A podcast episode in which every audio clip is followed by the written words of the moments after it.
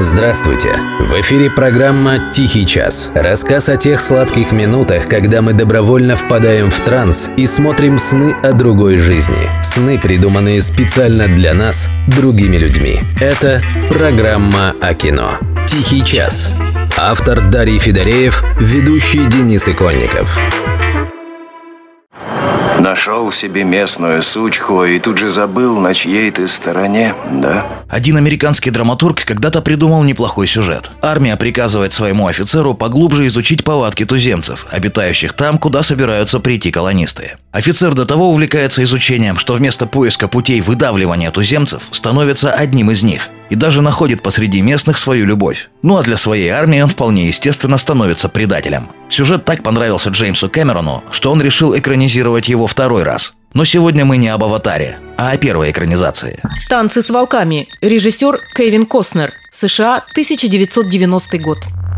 Среди всех оскароносных фильмов, по крайней мере за последние лет 40, этот стал самым внезапным. В том смысле, что никто в Голливуде ни на грош не верил в успех дебютной режиссерской работы Кевина Костнера. Мало того, что всех и так изрядно раздражало его непомерное самомнение, так еще он танцами нарушил все освещенные десятилетиями законы. Но не принято в Голливуде режиссерам-новичкам браться за масштабные натурные съемки. Для них же есть негласный запрет работать с детьми и животными. Нельзя им и браться за сюжеты, где используются экзотические языки. В общем, у нас, наверное, даже к пьянке на работе отнеслись бы спокойнее. Замечательно. Это что такое?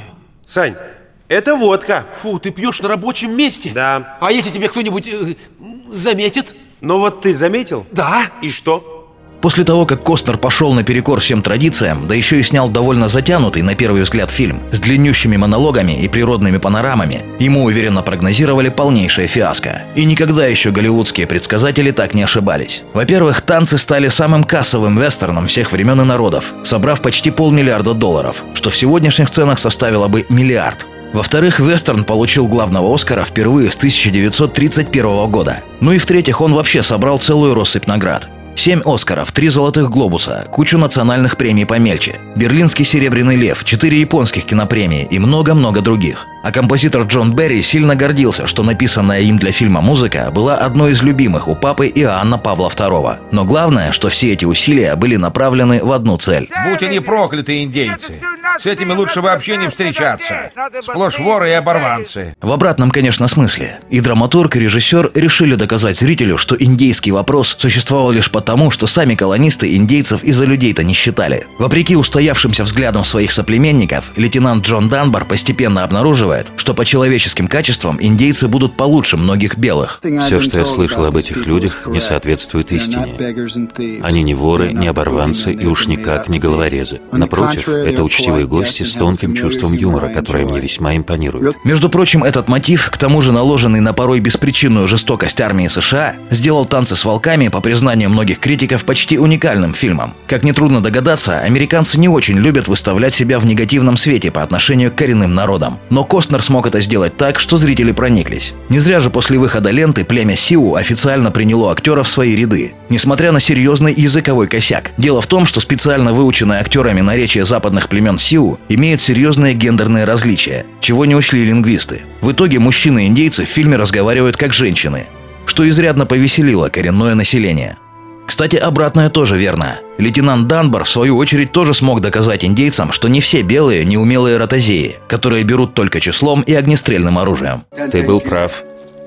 Этот бледнолицый особенный. В общем, если бы не царивший среди колонистов расизм, можно было спокойно договариваться и жить мирно. Так что главный вопрос, который ставит Костнер в своей самой известной и успешной ленте, кто же виноват в том, что так не случилось в реальной истории? Ну и ответ вполне очевиден для всех, кто смотрел хоть «Танцы с волками», хоть «Аватар». Если вы отведете нас к стойбищам и выступите в качестве переводчика, это смягчит вашу вину. Какую вину? Если позволите, вы изменник Родины. И облегчить вашу участь может только содействие армии Соединенных Штатов. Вам тут нечего делать. Осталось отметить значительную для некоторых деталь. Как все-таки называется фильм? «Танцы» или «Танцующий с волками»? В год выхода в нашем прокате его окрестили танцами. Но потом лингвисты-любители стали доказывать, что имеется в виду индейское имя Данбара, танцующий с волками. Однако лично я не вижу проблемы, чтобы фильм о танцующем с волками называть танцами с волками. Пусть по-английски это звучит одинаково. Так что останемся на привычных с детства позициях.